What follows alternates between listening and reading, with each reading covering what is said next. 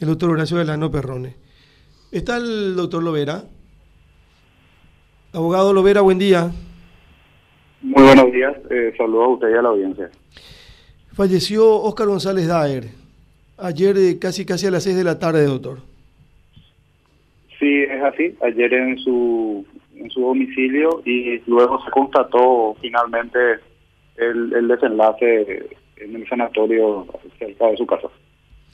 Él estaba condenado en primera instancia por la justicia, ¿verdad? Él tenía pronunciamientos de primera instancia en ese sentido, efectivamente. Claudio, buen día, doctor Lovera Rubén Galeano te saluda. Buen día, doctor, ¿cómo estás? Bien, bien. Claudio, para que la gente que nos escucha a estas horas camino a sus trabajos, a la oficina, eh, tenga precisión, ¿cuál es la consecuencia del deceso de Oscar González Daer sobre los procesos penales que pesaban sobre su persona? Y conforme a las reglas del Código Procesal Penal, la extinción de ambos procedimientos respecto a él. Eh, ambos por mandato de la ley se, se extinguen y bueno, esa es la, la consecuencia. La extinción significa que ya no se puede proseguir los procesos, ya no se pueden seguir, porque con relación a su, a su persona me refiero, ¿verdad? Ahora, Efectivamente. La, la consulta que, que se impone, ¿qué pasa con los comisos de los bienes en su caso? Y en este caso, eh, el, el comiso es una consecuencia y son consecuencias que en el caso de Oscar González Jaer se dictaron en primera instancia, no estaban firmes, se, se dictaron como consecuencia de la condena. Entonces, eh, como la medida principal, que es la condena, se extingue, eh, se extingue antes de estar firme, ¿verdad? Se extingue también, se extinguen todas las consecuencias eh, adicionales. Eso incluye medidas cautelares y eso incluye el comiso también. Esto significa, eh, y aquí tengo que hacerte una pregunta, eh, ¿la Cenavico había entrado en posesión de algunos bienes de, del señor Oscar González Daer? No, ninguno. Ninguna. Es decir, no se llegó a, a concretar el comiso de ningún bien. Ah, eh, como medida cautelar lo que existía eran unos embargos respecto a unas cuentas. Porque el caso respecto a, a, a esta persona tenía unas particularidades. Eh, la fiscalía, particularidades digo porque la fiscalía usó un criterio que finalmente también compartió el, el, el tribunal.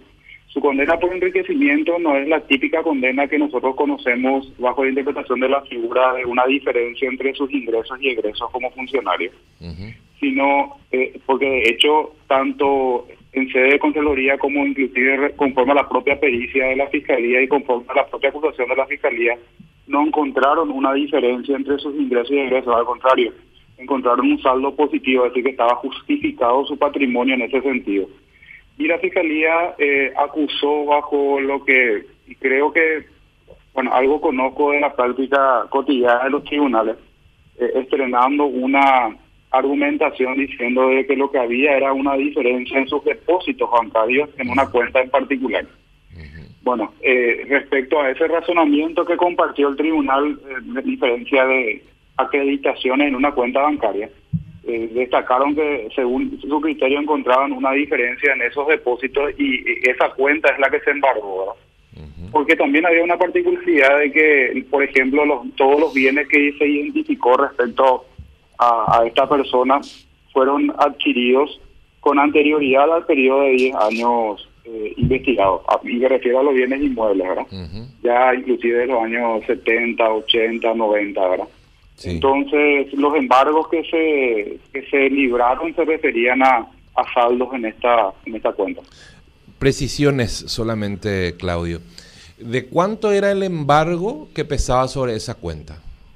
5 mil millones. 5 mil millones de guaraníes de embargo que hoy tienen que ser levantados con el deceso del señor Oscar González Daer. ¿Y el comiso decretado como pena en primera instancia de cuánto hablamos?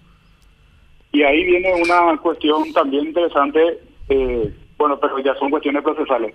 Eh, el tribunal primero dictó su, su, sentencia tanto oral como escrita posteriormente y consignó un comiso de 5 millones de guaraníes.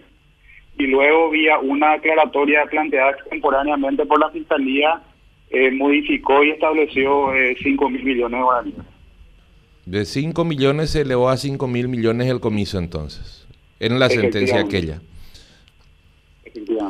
Finalmente, y aunque parezca un poco escarbar en el morbo, al solo efecto de que la audiencia que está al pendiente, porque entenderás, hubo una gran expectativa de la ciudadanía en relación al proceso.